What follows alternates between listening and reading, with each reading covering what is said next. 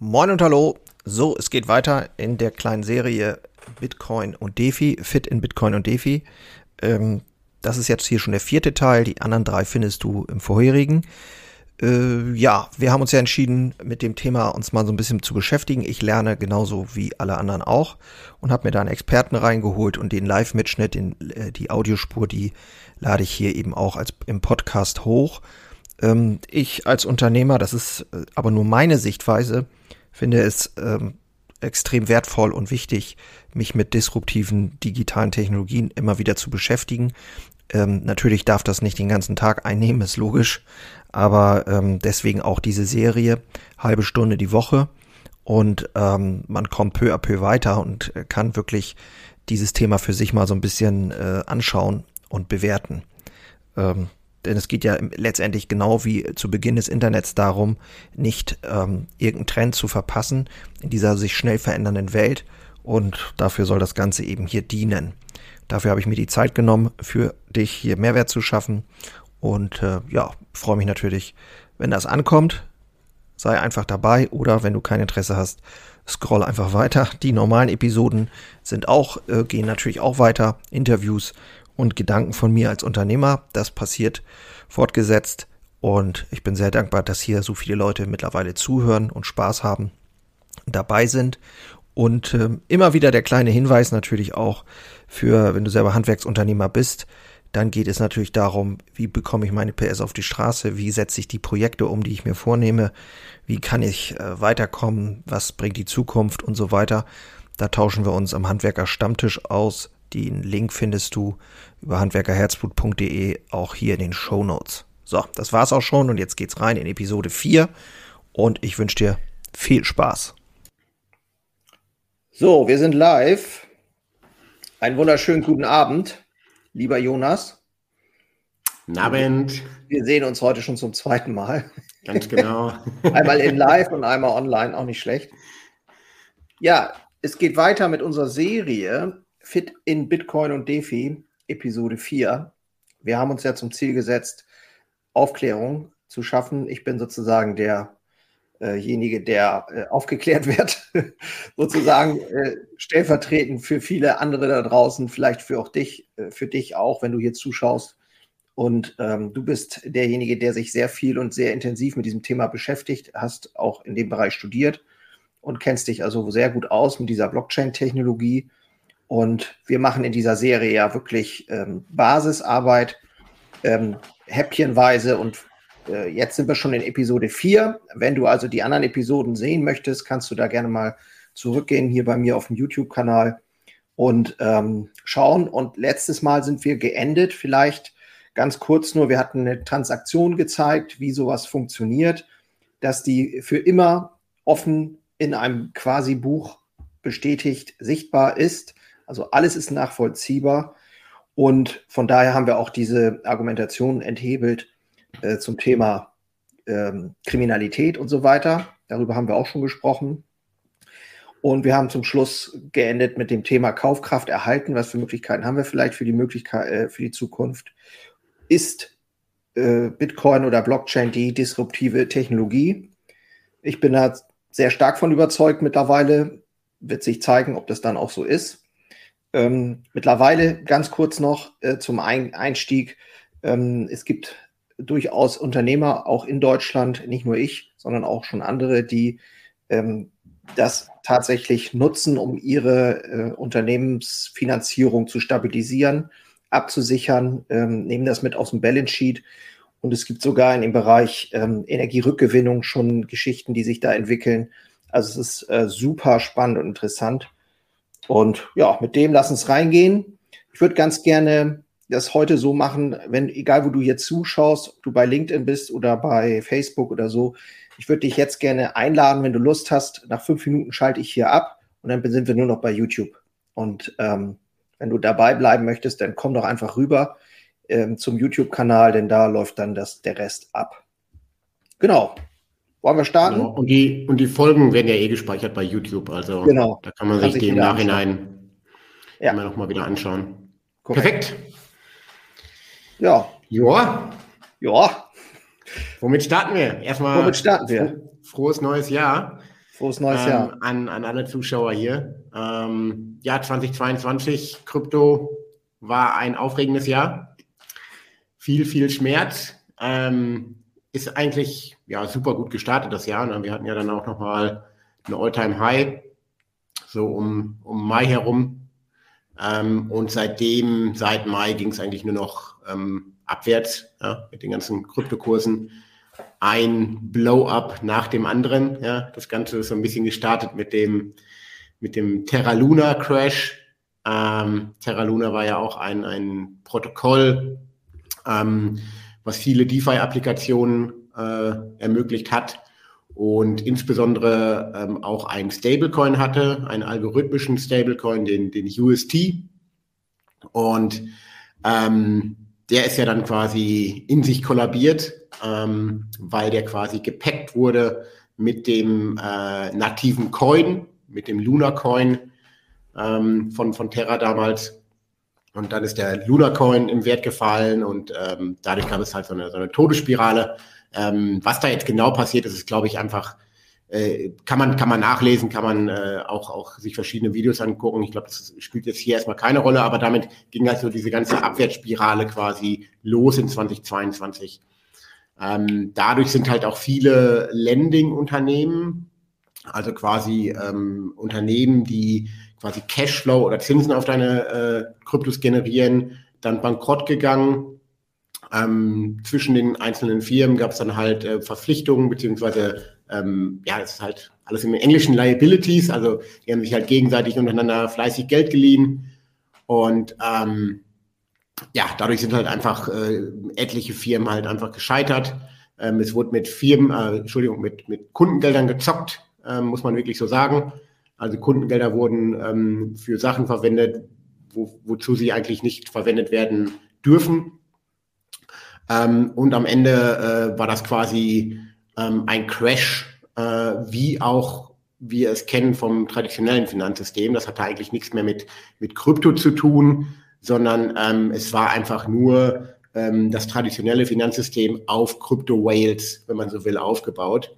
Ähm, genau. Und da sind etliche Firmen kollabiert, Celsius, Voyager, ähm, Three Arrows Capital, ähm, und ähm, ja, dann hat es sich erst wieder ein, ein wenig beruhigt nach den ganzen Crashes. Die Kurse waren eh ähm, schon relativ am Boden. Ähm, und dann im Oktober müsste das gewesen sein, hat sich der Bitcoin-Kurs auch äh, etwas erholt. Wir hatten dann zwischenzeitlich schon mal wieder 21.000 Dollar, 25.000 Dollar, meine ich, ähm, sogar. Ja. Ähm, genau, kann man, kann man sich in den Charts genau anschauen. Aber dann kam halt nochmal der, der große Crash von FTX. Ne? Genau. Und ähm, von, der, von der zweitgrößten Börse, Kryptobörse bis dato, ähm, was dann natürlich auch nochmal die ganze Industrie erschüttert hat in ihren Grundfesten. Ähm, dadurch sind dann natürlich die Kurse auch nochmal abgerauscht, wobei ich ähm, wirklich gedacht habe, dass gerade der Bitcoin-Kurs dadurch nochmal äh, stärker einstürzt. Ne? Wir sind dann ja quasi bis auf 15,7, 15,8, also 15.700 Dollar irgendwas runter. Ähm, und seitdem, ja, dümpeln wir quasi so ein bisschen auf diesem Niveau herum. Ähm, sind jetzt, glaube ich, gerade bei 16.700 Dollar, also nicht äh, signifikant höher. Ähm, genau. Ähm, ja, um kurz einzuhaken. Ja, gerne. Das, das Jahr war ja gesamtwirtschaftlich ähm, auch eine Katastrophe. Also es ist ja, ja nicht kann nur, natürlich nur der ne? Kryptobereich. Ne? es ist ja tatsächlich mhm. so, dass das irgendwo auch so ein bisschen Hand in Hand gegangen ist. Durch die Zinserhöhungen kam ja auch ein unheimlicher Druck in den Markt rein. Mhm. Ähm, und ich, für mich ist das so irgendwie so gefühlt so ein, so ein richtiger krasser Bereinigungsprozess gewesen. Also ich weiß nicht, wie du das siehst, aber es ist so ein bisschen so äh, gefühlt, dass die, die wirklich nicht wahrhaftig sind und, und, und keine Ernsthaftigkeit und keine ja, wie du schon sagst, ne, untereinander sich Geld geliehen und hin und her und ähm, nicht abgesichert das Geld und so weiter, dass die eben vom Markt gnadenlos ausgespült wurden jetzt. Kann man das so sagen oder ist das zu, zu einfach gedacht? Ähm, zum Teil gebe ich dir recht. Ähm, da wurde auf jeden Fall gezockt, ja. Ähm, auf keinen Fall eine ähm, ja, eine Investment Practice, die man, die man irgendwie gutheißen kann, keine Frage. Ähm, ich bin nach wie vor der festen Überzeugung, dass man das ganze ähm, Krypto-Investment ähm, quasi langfristig sehen muss, ja, also nicht, nicht kurzfristig. Ähm, aber da wurde quasi nichts anderes gemacht, was halt in der traditionellen Finanzwelt vorher auch der Fall war. Ähm, die Leute wurden gierig, keine Frage, ähm, und ja, sind nicht mehr, haben keine rationalen Entscheidungen mehr getroffen. Ähm, genau, äh, Bereinigungsprozess ja und nein. Ähm, sicherlich äh, sind einige Leute quasi aus dem Markt gespült worden, die da absolut nichts ähm, zu suchen haben. Ähm, aber auf der anderen Seite hab, ja, hat Krypto, glaube ich, oder die ganze Industrie schon auch massiv an, an Vertrauen wieder, wieder zerstört, ähm, was halt davor ähm, quasi gewonnen worden ist. Ähm, und das muss jetzt halt erstmal wieder ähm, gewonnen werden. Ähm, von dem her, äh, ja, keine, keine eindeutige Antwort hier. Ja. jetzt, jetzt geht es halt äh, intensiv da, oder explizit darum, dieses Vertrauen, was jetzt halt verloren gegangen ist, äh, in die, vor Dingen in die Technologie. Ja, also wenn man in Krypto investiert, ist es ja kein Investment in eine, in eine Firma oder, oder in ein, ähm, in eine Person, ähm, sondern grundsätzlich ist es ein Investment in die, in die Techno Technologie. Und ja da muss man jetzt halt wieder viel Aufklärung ähm, betreiben, ähm, um die Menschen ähm, davon zu überzeugen, dass alles, was quasi in 2022 passiert ist, eigentlich nichts mit Krypto zu tun hatte, sondern die ganzen Crashes sind halt ähm, dadurch passiert, äh, dass Leute zum einen gierig geworden sind, aber ähm, auch weil, weil das Kryptogeld quasi von zentralen Intermediären verwaltet worden ist und quasi nicht ähm, quasi äh, auf, auf Blockchain-Basis ähm, quasi investiert worden ist, beziehungsweise ähm, die, die Blockchain-Technologie, die ja eigentlich für Transparenz sorgt, die wurde da quasi äh, komplett ignoriert. Und die Kunden, ähm, die quasi äh, in solche Unternehmen investiert haben oder solche Unternehmen genutzt haben, wie, wie FTX zum Beispiel zum, ähm, zum Tausch von Kryptowährungen, ähm, die wussten halt gar nicht, was mit ihren Kundengeldern passiert. Und die Technologie ist ja eigentlich in der Lage dazu, dass man wirklich zu 100 Prozent und jederzeit nachvollziehen kann, wo quasi seine Gelder hingesendet werden, ähm, wenn man sie schon zu einem anderen ähm, Unternehmen oder zu einem zentralen Intermediär schickt, dem man vertraut. Ja? Ähm, das, das ist ja eigentlich auch ein wesentliches, wesentliches Alleinstellungsmerkmal der Dezentralität. Ganz genau. Also, Ganz genau, ja. Ähm, und ähm, genau, und das muss jetzt halt sauber aufgearbeitet werden. Ja? Also dieser ganze FTX-Crash, ja, das war nicht, nicht Krypto. Natürlich haben die mit, mit Krypto gehandelt und mit äh, äh, Krypto ähm, getradet.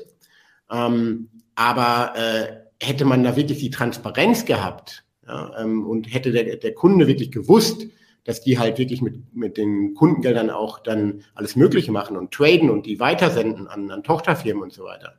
Dann wäre FTX wahrscheinlich nie so groß geworden, weil die Kunden halt im Vorhinein schon ihre Gelder längst wieder abgezogen hätten.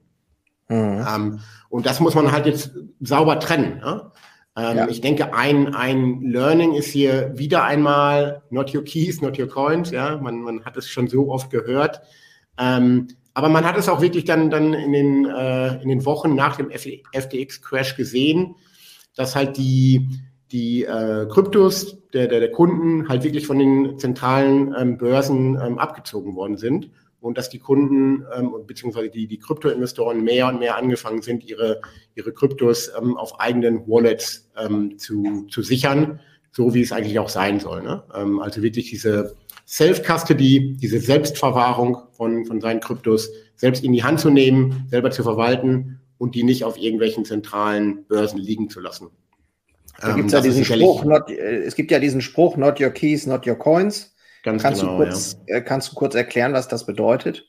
Ja, gerne. Ja. Also es geht eigentlich darum, ähm, dass man seine Kryptos, wie gesagt, auf einer eigenen Wallet, ähm, am besten natürlich eine Hardware-Wallet, ähm, Im ersten Schritt ähm, ist da sicherlich auch erstmal eine Soft-Wallet, ähm, also eine Software-Wallet ähm, sinnvoll.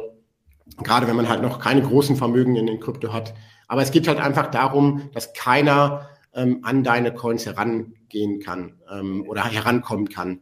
Und ähm, dazu äh, hält man halt seine Private Keys halt einfach selber. Ne? Also man muss sich das so vorstellen, wenn, wenn man halt ähm, Gelder auf einer zentralen Kryptobörse liegen hat, dann liegen die Private Keys bei der Börse ja? und man muss der Börse vertrauen, ähm, dass die da keine Unfug mit anstellen.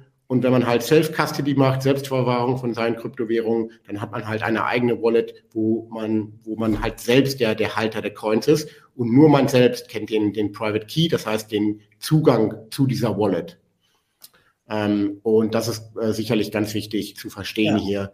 Ähm, und das kann ich auch wirklich nur jedem raten, ähm, wenn man halt anfängt in, in Krypto zu investieren, ähm, das so ein bisschen ausprobiert, ja, äh, direkt im Hinterkopf haben, ja, ich teste jetzt mal eine, eine bestimmte Börse aus, ähm, aber dann nach dem Kauf der Kryptowährung direkt die Kryptowährung abziehen ähm, auf eine ähm, ja, Software-Wallet, am besten eine Hardware-Wallet. Ähm, Beispiele sind hier zum Beispiel die DFX-Wallet oder die, die Metamask-Wallet ähm, oder bei den Hardware-Wallets sicherlich der, der Ledger. Ja. Genau. Und ähm, das Beste wäre natürlich, ähm, auch wenn man äh, quasi keinen zentralen Börsen im herkömmlichen Sinne mehr ähm, vertraut, sondern direkt sich die Coins quasi beim Kauf auf die eigene Wallet überweisen lässt. Das macht zum Beispiel ein Unternehmen wie, wie, wie DFX. Ähm, die ähm, machen genau diesen Service, genau diesen äh, Tausch von ähm, Euro in zum Beispiel Bitcoin. Ja? Ähm, ist ja heißt, zum Beispiel etwas, was ich auch gemacht habe und mache. genau, und, und das ist natürlich super, ja. Dann braucht man sich um nichts mehr kümmern. Ähm, DFX ist, ist nur für den Tausch zuständig und sendet dir das quasi in deine eigene Wallet, wo nur du den Zugriff drauf hast. Und solche Lösungen wären natürlich jetzt äh, immer attraktiver und das ist sicherlich ein, ein ja. Hauptlearning ähm, aus 2022. Ja, ja. Ja, Wahnsinn. Also für jeden, der hier noch ganz am Anfang steht, unbedingt die ersten drei Episoden schauen. Ich halte es schon für, also das ist auch nicht viel Zeit eigentlich, wenn man ehrlich ist, aber man bekommt auf jeden Fall ein gutes Verständnis davon, weil wir versuchen es natürlich auch ähm, ja. möglichst einfach zu erklären. Ja. Insgesamt habe ich auch andauernd und permanent viele Fragezeichen. Und ähm, aber es geht ja auch darum, einfach ähm, Stück für Stück sich da immer wieder weiter reinzuarbeiten. Ne? Ganz genau. Ja, ähm, um, um da vielleicht auch nochmal ganz am Anfang anzufangen, ähm, weil die, die Frage bekomme ich auch äh, häufiger gestellt. Ähm, ja, wie kann ich eigentlich in Krypto investieren? Ne? Wie, wie läuft das eigentlich? Ne? Und das kann man sich genauso vorstellen, als wenn man sich quasi ähm, Aktien kauft bei einem, einem Broker. Ja, jeder kennt, also entweder man, man geht zur Bank, zu seiner Hausbank und sagt, ich möchte die und die Aktie kaufen oder den und den Fonds. Dann macht das der Bankberater für dich ähm, die nächste Stufe wäre dann halt quasi, dass man halt so einen Online-Broker, ähm, so eine ja, Trading-App verwendet, wie, was weiß ich, keine Ahnung, da gibt es ja genug Scalable und, und Trade Republic, wie sie alle heißen. Ja. Ähm, und ähm, da kann man ja quasi in seiner App auf seinem Smartphone einfach Aktien kaufen, verkaufen. Ähm, genau, ist ein bisschen eingeschränkt durch die Handelszeiten der, der Börsen. Ähm, und da ist natürlich auch der, der große Vorteil für Krypto, weil Krypto kann man natürlich rund um die Uhr, 365 Tage im Jahr traden, ähm, weil es dezentral ist. Ähm, aber genauso kann man sich das vorstellen. Ja? Ähm, es gibt da Handelspaare, zum Beispiel Bitcoin Euro, Bitcoin, ähm, was weiß ich, ja, Bitcoin Ethereum, Bitcoin USDT, ähm, zum Beispiel Bitcoin, also USDT ist ein, ein Stablecoin an den äh, US-Dollar äh, angelehnt. und Genau, das ist quasi genauso wie, wie beim Aktienhandel. Ähm, man kauft ein Asset und verkauft das andere dafür. Und genau, äh, um da vielleicht nochmal so, so ein Bild zu geben auch, ja. dass es eigentlich nichts nichts anderes ist, ja. Also genau. im Prinzip ist es relativ einfach, äh, wenn man es dann einfach mal gemacht hat. Ne? Also ich habe es äh, ja. zum Beispiel meiner Frau auch ein Bitcoin, äh, Bitcoin geschickt dann äh, einfach auf ähm, über die Soft, äh, dann über die Software-Wallet quasi, aber ähm, auch da, die hatte noch nichts damit zu tun und hat es auch hingekriegt. Also es ist ja wirklich kein Hexenwerk. Ähm, heutzutage mehr sich mit diesen Dingen da mal kurz mit zu beschäftigen. Ja. Ja, dann lass uns doch mal nach vorne gucken. Das, ähm, wir haben ja alle, ich als Unternehmer, Aber ich glaube, jeder Einzelne äh, schon auch Herausforderungen in seinem Leben und auch äh, wir gesamtwirtschaftlich äh, haben ja ganz große Herausforderungen für dieses Jahr und auch wahrscheinlich darüber hinaus. Äh, berühmte Zeitenwende, von der der Kanzler immer spricht, und wahrscheinlich hat er gar nicht so unrecht, ähm, was das für die Zukunft heißt und so weiter. Ähm, aus deiner Sicht, jetzt aus der Sicht des, des Krypto-Nerds sozusagen, des Experten, was, was, was siehst du für dieses Jahr so? Ja, Prognosen zu geben ist natürlich immer wahnsinnig schwierig und wahrscheinlich werde ich auch falsch liegen. Ähm, also Gesamtmärkte kann ich ganz schlecht beurteilen. Ist einfach super viel Unsicherheit. Da wirst du wahrscheinlich mehr mitbekommen als ich.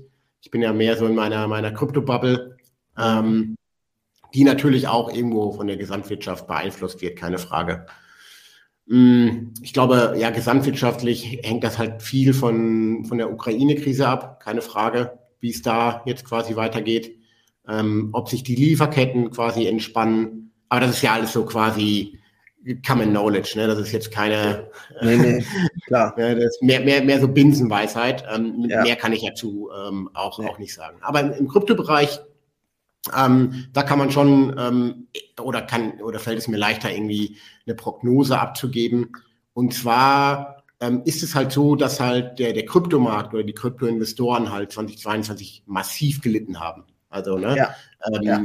viele, viele Leute, viele, viele Firmen haben, haben Geld verloren. Und ähm, man, man sieht es ja jetzt auch schon, ähm, der, der Kurs, der, der schwankt jetzt nicht mehr viel. Ne, also jetzt, wenn man sich die letzten Wochen und Monate anguckt, ähm, seit dem FTX-Crash, ähm, klar, nach dem FTX-Crash ist es nochmal runtergegangen, keine Frage. Ähm, aber jetzt auch nicht signifikant runter. Und das lässt mich halt schon, ähm, oder ja, daran kann ich halt schon irgendwie feststellen, dass wir irgendwo so, so einen Boden erreicht haben könnten. Ja? Ähm, also äh, irgendwelche Events, die man jetzt halt nicht vorhersehen kann, ähm, können natürlich noch passieren. Ähm, ich denke da zum Beispiel an die Firma Genesis äh, oder Digital Currency Group, ähm, eine der, der größten Kryptofirmen im gesamten Markt, im gesamten Kryptomarkt. Ähm, wenn die jetzt nochmal hochgeht und crasht, ähm, dann kann es in meinen Augen noch, noch mal runtergehen. Aber grundsätzlich ist es so, ähm, dass alle Leute, die jetzt noch in den Krypto investiert sind oder alle Firmen, ähm, eigentlich äh, quasi genug, also genug gelitten nicht, aber ähm, die Leute, die jetzt halt quasi noch in diese Technologie investieren und an diese Technologie, an, an, an Krypto glauben, ja, die haben auch keinen Grund, äh, jetzt mehr zu verkaufen. Nee. Also alle Leute, die, die äh, quasi Krypto schon abgeschrieben haben und ähm, ja, der Technologie keine, keine, keine Zukunft geben, die haben schon verkauft. Ja. Es sei denn, sie brauchen Geld. Ja, natürlich. Ja, das ist natürlich. Ähm, das kann schon, ja. das kann, ist natürlich auch nicht äh, völlig nicht auszuschließen. Ja. Klar. Ähm, klar, das ist natürlich immer hoch individuell, keine Frage. Also ich habe ähm, zwischendurch ähm, auch schon in, in, einer Phase letztes Jahr äh, Berlin, Bitcoin Berlin gegen Euro mhm. ähm, und habe die dann nach acht Wochen nur so zurückgezahlt. Das war mir dann auch ein bisschen zu kribbelig, die ganze Nummer. Aber äh, ganz generell, äh, glaube ich, hast du komplett recht. Mhm. Wer jetzt noch drin ist, wird wahrscheinlich auch drin bleiben. Ja. Also. Und was mir dann natürlich ein bisschen Hoffnung gibt, sind natürlich diese Zyklen, insbesondere die Bitcoin-Zyklen. Ja. Und wenn man sich jetzt mal so ein bisschen ähm, die Vergangenheit anschaut, dann gab es eigentlich immer zwischen einem Bitcoin-Halving, kann ich gleich noch erklären, ähm, immer ein, ein ähm, Hoch, also ein All-Time-High im Bitcoin-Preis. Ja. ja? Ähm, ein Halving ist ja quasi, äh, da wird quasi die Ausschüttungsmenge von Bitcoins, die die Miner bekommen, pro Block quasi halbiert. Und das passiert alle vier Jahre bei Bitcoin. Mhm. Ja, also 2020 war das letzte Halving, 2024 wird das nächste Halving sein. Und nach einem All-Time-High kommt natürlich immer ein, ein, ein Bottom, ein Boden und dann erholt sich das Ganze wieder. Und wenn man sich jetzt halt diese Zyklen auch zeitlich anschaut, ähm, dann sind wir gerade quasi in einer, einer Zeit, deswegen sind die nächsten Wochen jetzt wirklich spannend zu beobachten, gerade beim, beim Bitcoin-Preis, weil sollte sich die Historie bewahrheiten, dann sollten wir jetzt ähm, rein von der, von der zeitlichen Schiene gesehen an einem Boden sein beim Preis. Und das passt ja. auch ganz gut, weil ähm, was noch eine. Ähm, ähm, warte, ja, ja. Erzähl, erzähl, mal kurz weiter. Ich, ich habe hier gerade ähm, mal eben das Fenster. Ja, genau. mit der Grafik. Mit der Grafik. Perfekt. Ist das die Grafik? Ja, es gibt ja etliche Grafiken, ja. Ähm, genau, das, das wäre halt ein, ein so ein Vergleich. Man muss da immer ein bisschen aufpassen. Man muss ja. sich die, die, die ähm, Achsen immer genau anschauen, weil das okay. kann man natürlich auch zurechtrücken. Ja, klar. Ähm, aber was man grundsätzlich sagen kann, dass halt quasi ein, ähm, ein All-Time-High oder das vorherige All-Time-High ähm, ist quasi historisch gesehen beim Bitcoin-Preis immer der neue Boden im, im Bitcoin-Preis. Ja. Ne? Also das All-Time-High von 2018 ja, wäre jetzt quasi der Boden für, ähm, äh, für den jetzigen Bitcoin-Preis. Also was ich damit sagen will, ähm, das war historisch halt so. Ne? Also ja. ähm, genau, und, und so müsste, und das, das passt auch ungefähr, ne? also wir sind jetzt so zwischen 15.000, 17.000, vielleicht 18.000 Dollar pro Bitcoin und da war ja das quasi vorherige All-Time-High. Also jetzt nicht das letzte, sondern das ähm, vorherige. Und sollte sich halt die Historie bewahrheiten, dann wären wir jetzt quasi äh, in diesem Zeitfenster von einem Boden und wir würden so langsam eine Erholung im Bitcoin-Preis sehen. Mhm. Und der Bitcoin-Preis ist natürlich dafür entscheidend, was alle anderen Kryptowährungen machen, weil äh, Bitcoin ist immer noch mit Abstand die größte Kryptowährung und zieht quasi immer alle Kryptowährungen quasi mit, einem, mit einer kleinen Verzögerung mit sich. Mhm. Ja? Und ähm, die Volatilität der anderen Kryptowährungen ist immer in der Regel höher als Bitcoin. Ja, ähm, genau. Und ähm, wenn man sich das so ein bisschen vor Augen führt, dann kann man vorsichtig optimistisch sein und ähm, quasi auf eine ja, Erholung ähm, quasi hoffen oder, oder davon ausgehen. Ja. Genau. Ähm, aber ne, äh, das ist natürlich äh, ist ein Blick in die Glaskugel, keine Frage. Also ich erwarte kein neues Allzeithoch bei Bitcoin, ähm, aber ich erwarte eine, eine leichte Erholung über das kommende Jahr. Und das wird ja auch schon, schon vielen helfen. Ne? Ähm, Absolut, ja. Und dann hat man natürlich auch wieder, wieder mehr Argumente, quasi die Leute davon überzeugen, hey, schaut mal, ja klar, Short-Term oder im, im, in kleinen Zeitfenstern, in, ein, auf ein, zwei Jahressicht ist Bitcoin natürlich volatil, aber man hat jetzt natürlich jetzt wieder ein, ein ähm, Argument mehr, wenn sich halt dieser Zyklus jetzt wirklich wiederholen würde, dass man halt davon ausgehen kann, dass es halt alle vier Jahre diese Schwankungen gibt und um dieses Halving, dass da immer ein All-Time-High auftaucht. Ja, ist immer noch keine hundertprozentige Sicherheit, ja. aber einfach mehr Wahrscheinlichkeit. Ja. Und investieren hat halt oft mit Wahrscheinlichkeiten zu tun und ähm, quasi, ähm, also, äh, ich spreche auch gar nicht davon, dass man halt jetzt komplett sein Vermögen in Bitcoin sollte. Don't. Auf keinen Don't. Fall. ähm, aber sicherlich äh, ist es nicht dumm, wenn man quasi, weiß ich nicht, je nach Alter oder, oder je nach Betrieb, ähm, je nach äh, Cashflow, ähm, wie viel auch gerade überhaupt über ist, ja, ähm, kann man schon überlegen, also nicht 15, vielleicht auch mehr Prozent seines komplett, äh, seines Gesamtvermögens quasi in Krypto und da halt insbesondere in, in Bitcoin zu, zu investieren. Mhm. Ähm, ja, und dann kann man noch, noch, noch weiter überlegen, ähm, wenn man halt an diese Technologie glaubt ähm, und auch nicht nur an Bitcoin glaubt, sondern auch an, an weitere Use Cases. Ich glaube, da hatten wir ja auch schon mal in, in, äh, in der ersten Folge darüber gesprochen, dass Bitcoin auch einen bestimmten Anwendungsfall hat. Ja? Ähm, dieses digitale Gold, ähm, mhm. Stichwort ja. hier. Ähm, dann kann man natürlich auch noch ähm, sich anschauen, ob es nicht auch Sinn macht, hier in weitere Projekte zu investieren, zum Beispiel im, im DeFi-Bereich, um halt quasi auch noch, ähm, ja, vielleicht auch ein bisschen Cashflow auf seine Kryptowährungen zu verdienen. Ja? Ja. Ähm, aber das muss man halt mit seinem Risiko quasi, quasi ähm, vereinbaren, mit seinem Risikomanagement. Ähm, aber genau, also äh, es ist sicherlich äh, nicht verkehrt, einen gewissen Prozentsatz seines Gesamtvermögens ähm, mal in, in Bitcoin ähm, anzulegen. Ähm, Gerade äh, am Anfang jetzt mal mit, mit kleinen Summen starten, das einfach mal so ein bisschen ausprobieren, ein Handling dafür zu bekommen. Ähm, und wenn man sich damit wohlfühlt, dann kann man dann halt nochmal ähm, nach, nachlegen und vielleicht nochmal in ein DeFi-Projekt wie DeFi-Chain zum Beispiel investieren, um halt quasi so nochmal die Möglichkeit ähm, zu bekommen, auf seine ähm, Kryptovermögen, auf seine Kryptocoins nochmal Cashflow oder Zinsen zu verdienen. Ja, also da kommen wir dann ja wirklich in dieses äh, DeFi-Thema rein, ja. äh, also was die Use Cases angeht. Ähm, super spannend. Also ja, wahrscheinlich haben wir sehr viel Stoff für äh, sehr viel äh, Episoden, so wie ich das einschätze.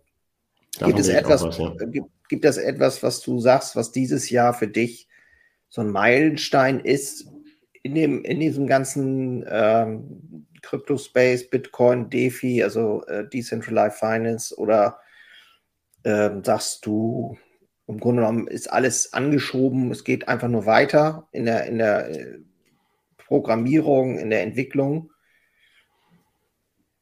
Ähm, ja, das hat natürlich jetzt ganz viele verschiedene Layer.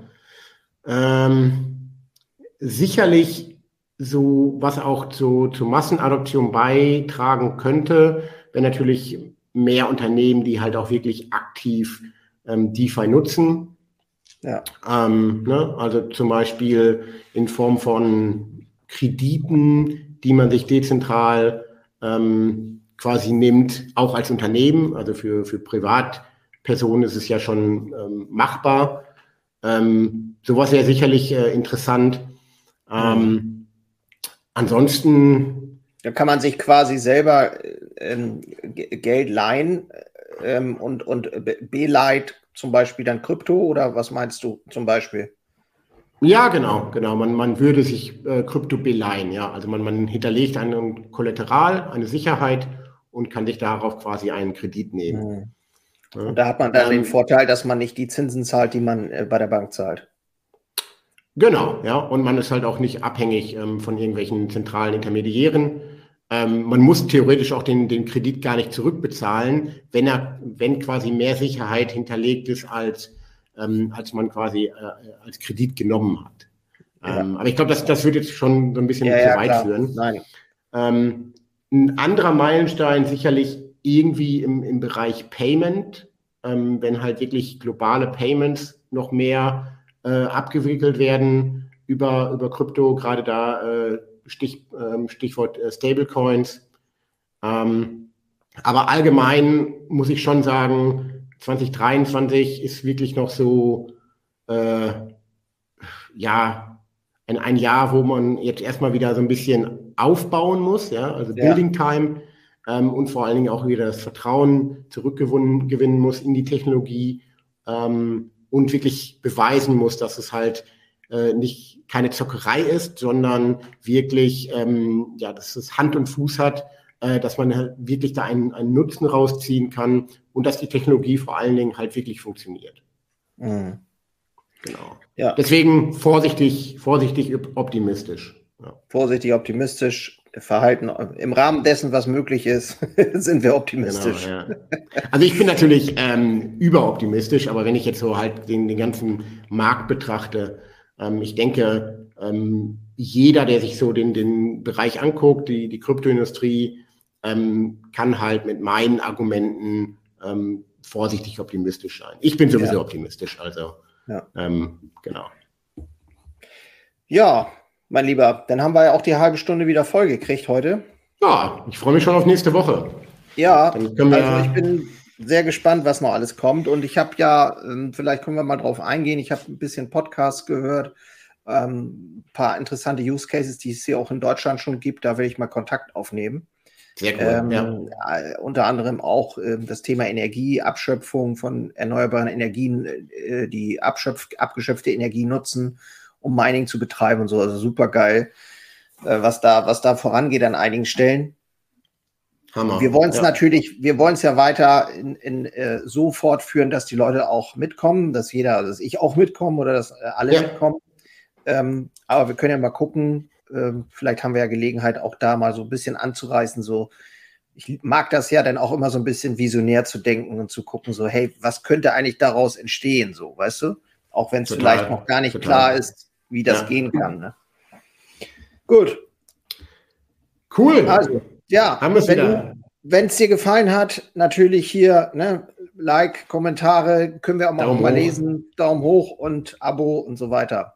Jonas, schöne Grüße. Alles Gute. Bis, Bis zum nächsten Mal. Ciao, ciao. Ciao.